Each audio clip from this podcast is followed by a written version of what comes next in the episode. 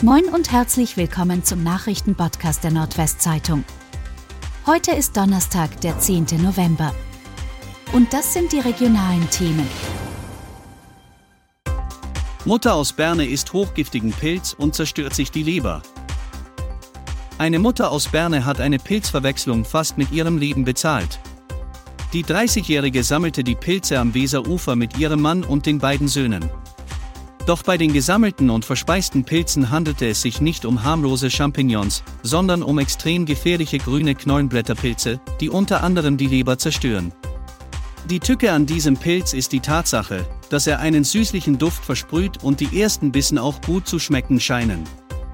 Die Frau aus Berne wurde laut ihrer Familie rund sechs Stunden nach dem Verzehr mit einem Rettungswagen in das St. Bernhard Hospital in Brake transportiert. Es folgte ein Hubschraubertransport in das Klinikum der Medizinischen Hochschule Hannover. Dort wurde der Frau in letzter Sekunde mit einer neuen Leber das Leben gerettet. Inzwischen befinde sie sich laut dem Umfeld der Familie auf dem Weg der Besserung. Sie werde ihr Leben lang Medikamente nehmen müssen. Ihr Mann und die beiden Söhne seien derweil nicht in Gefahr gewesen, da sie keine Pilze mögen. Polizei leitet nach Krawall vor illegalem Nachtclub in Oldenburg 75 Strafverfahren ein. Mittlerweile sind es mehr als 75 Strafverfahren, die als Bilanz hinter den Auseinandersetzungen zwischen Polizei und Anhängern des Berliner Rappers nie am Wochenende vor dem illegal betriebenen Ember Nightclub in der Achternstraße stehen. Am Montag war noch von 54 Strafanzeigen wegen Landfriedensbruchs, tätlichen Angriffs auf Polizeibeamte und Beleidigung die Rede, mittlerweile wurden weitere Verfahren eingeleitet. Die Krawallnacht, bei der zur Beruhigung der Lage Polizeikräfte aus allen umliegenden Inspektionen zusammengezogen werden mussten, wirft auch die Sorge auf, dass es an künftigen Wochenenden in der Fußgängerzone zu Unruhe kommen könnte. Die Stadt Oldenburg wird deshalb das Gebäude an der Achternstraße 17 versiegeln. Commander zieht nach Todesurteilen aus Bad Zwischenahn vor höchstes Gericht. Der Mann, der nach eigenen Angaben Commander oder Major der US-Streitkräfte ist, die Institutionen der Bundesrepublik Deutschland nicht anerkennt und für sich selbst reklamiert, Regierungsgewalt in Deutschland zu haben, zieht vor das oberste Gericht der Bundesrepublik Deutschland im Bereich des Zivil- und Strafrechts, um aus der Psychiatrie entlassen zu werden. Im September war der Mann aus Bad Zwischenahn, der über den Internetnachrichtendienst Telegram reihenweise Todesurteile gegen Politiker, Beamte und andere Personen verhängt hatte, vom Landgericht in Oldenburg für schuldunfähig befunden und in eine Psychiatrie eingewiesen. Dass der Commander selbst vor dem Bundesgerichtshof erscheinen wird, ist aber eher unwahrscheinlich. In den meisten Fällen wird dort ohne Hauptverhandlung über eine Revision entschieden.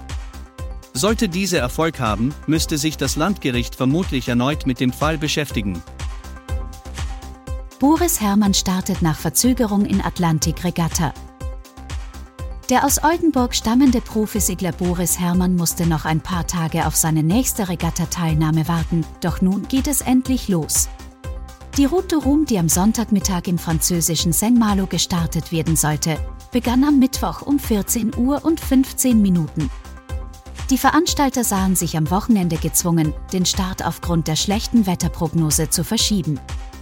Der NDR zeigte einen Livestream vom Start der insgesamt 138 Boote. Polizei beschlagnahmt Pyrotechnik im Wert von rund 25 Millionen Euro. Die Polizei hat rund 350 Tonnen illegale Feuerwerkskörper bei Durchsuchungen in Niedersachsen, Nordrhein-Westfalen und den Niederlanden im Wert von rund 25 Millionen Euro beschlagnahmt. Zudem wurden hohe Bargeldbeträge sichergestellt, wie die Polizei Osnabrück am Mittwoch mitteilte. Bereits im Oktober seien elf Verdächtige in den Niederlanden festgenommen worden. Die Ermittlungen dauerten laut Polizei zwei Jahre und haben ein niederländisches kriminelles Netzwerk aufgedeckt, das mit hochexplosiven Feuerwerkskörpern gehandelt hatte. Die illegale Pyrotechnik war laut Polizei von China über mehrere Länder, darunter Deutschland, in die Niederlande transportiert worden.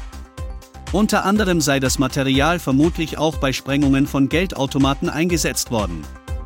Die Ermittlungen dauern an.